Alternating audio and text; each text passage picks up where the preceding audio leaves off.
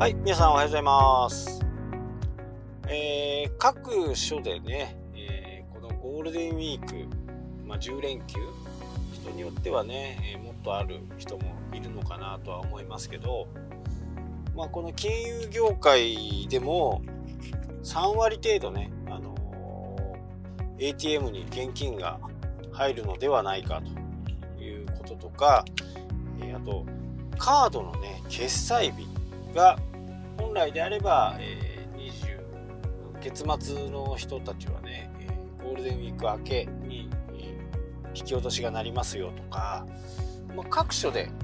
メールもね、えー含めていろんなところで今回のね、え休みゴールデンウィークについて、まあ、いろんなことが言われてますけど、まあ、サービス業の人たちはねその間、えー多くの人がレジャー観光に出かける。海外旅行もねすごい量の人が出かけるということは、えー聞いてます。でまあ例に漏れずね私の方もね、えー本州の方に行こうかなと、まあ帰りはねゴールデンウィーク明けになるんでまだ予約はしてないんですけど、まあ、一気にフェリーでね帰ってこようかなと思ってます、まあ、本州に行ってね、えー目的は、お仕事ね。仕事も何件かこうクライアントさんとも予定を組んでいます。でそこでの打ち合わせをしてあと休日に関してはね、えー結構遠出をしてねキャンプでもしようかなと、まあ、あとは釣りをしてね回ってみようかなとは思っていますね、えー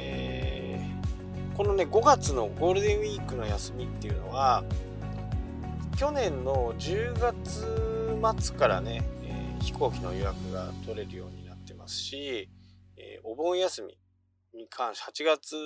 のお盆休みもね去年のもう10月から予約がスタートしてるんで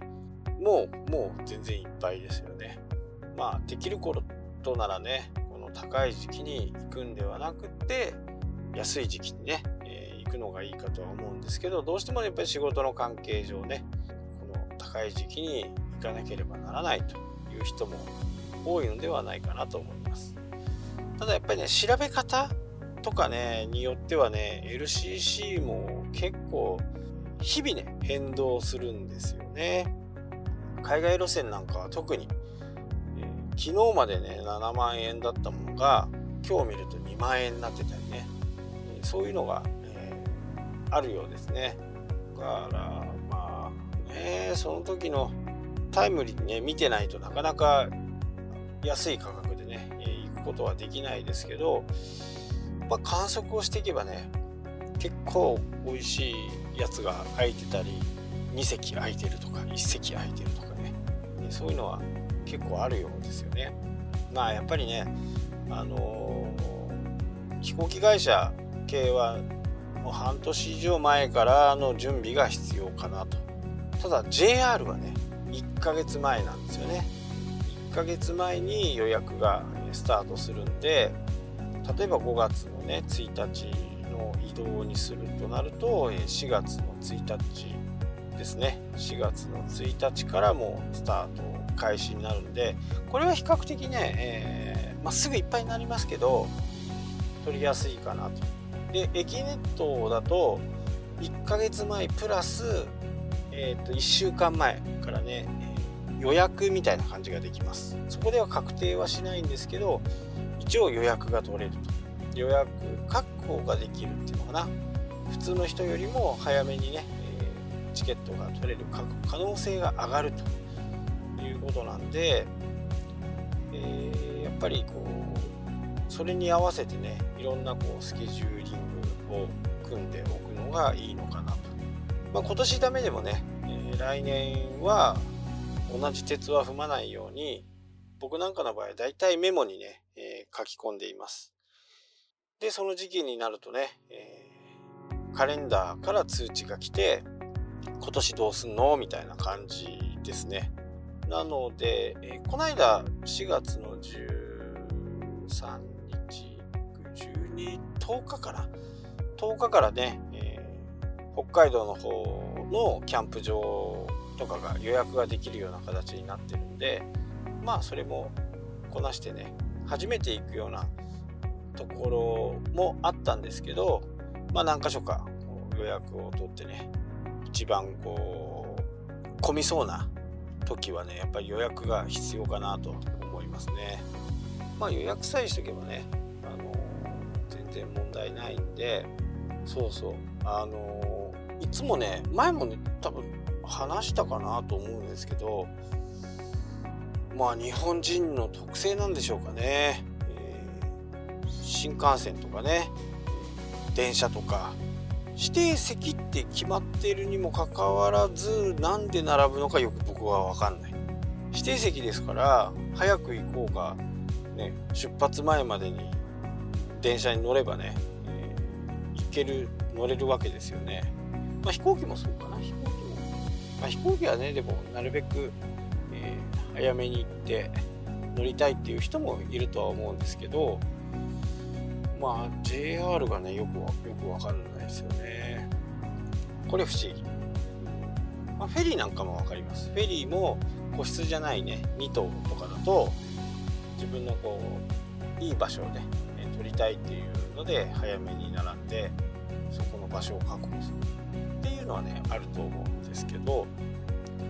まあ、僕の場合大体フェリー乗るって言ったら車と一緒なんで、えー、車大体ね1時間ぐらい前からこう並んで乗るみたいな感じなんですけどね、えー、それもあんまりね並んでるのはよく分かんないんですけどね。ただこうフェリー会社のね事情っていうのもありますからなるべく早く車を、え、誘導して固定して出航をね時間通りに済ませたいというのはね非常にこう分かるっちゃ分かりますけどね。60分前。お盆になるとね90分前とかゴールデンウィーク前になると1時間半前に来てくださいと。まあ満席になるんでその分時間がかかるということなんでしょうけどね。で津軽海峡フェリーとか青函フェリーもそうだと思うんですけど繁忙期このゴールデンウィークとかねお盆休みとかこの時はね実は飛行あの到着時間が早まります。普段はねなるべくこう燃費走行をしてるはずなんですね。その時の潮の流れとか、えー、によってね大体こう何何ノットっていうのが決まってるんでしょうけど、繁忙期に関してはねその速度をねもうちょっと上げる。だから大体ね7割とか、えー、ぐらいでね運行しているような気がするんですけどそれをね90%ぐらいまでに上げてそうするとやっぱり30分ぐらい早くなるんですね。えー、と青森函館間、まあ、逆もそうなんですけどそうなると30分ぐらい早くなるんですね普段は3時間半ぐらいかな。かかるのがね。3時間で行けちゃったりとか、まあ、飛行機も実はそうで一応ね燃費走行できるスピードで飛んでるんですけどもっと早めようと思ったらね実は早まると。だからこういう公共交通機関を使ってのね旅行はまあ、時間通りにね動いてくれると。まあ日本人の場合はどうしてもやっぱり時間通りに、えー、動いているっていうね認識があるんですけど、まあ、海外行ったら広いですからね。指定席もない飛行機とか結構ありあってもうバス状態。今までこうゲートを何人通ったからはいここで終わりはい次の便とかっていうようなねところがあります。アメリカなんかは特にこうバス感覚でね飛行機に感じのところもね結構あって、まあ、その辺がやっぱりこうなんかね人間文化の違いっていうのかな特性っていうか日本人の場合、まあ、どうしてもこうなんか、うん、気にしすぎている部分があるとは思うんですよね。えせっかくね、えー、僕なんかはこう Apple Watch とかでウォレットの中にねチケットを入れてるにもかかわらずなんかこう乗車券が出て乗車券搭乗券が出てきたりね。せっかく紙を無駄にしないっていうことで始まったのはね結局また紙を戻されるみたいな、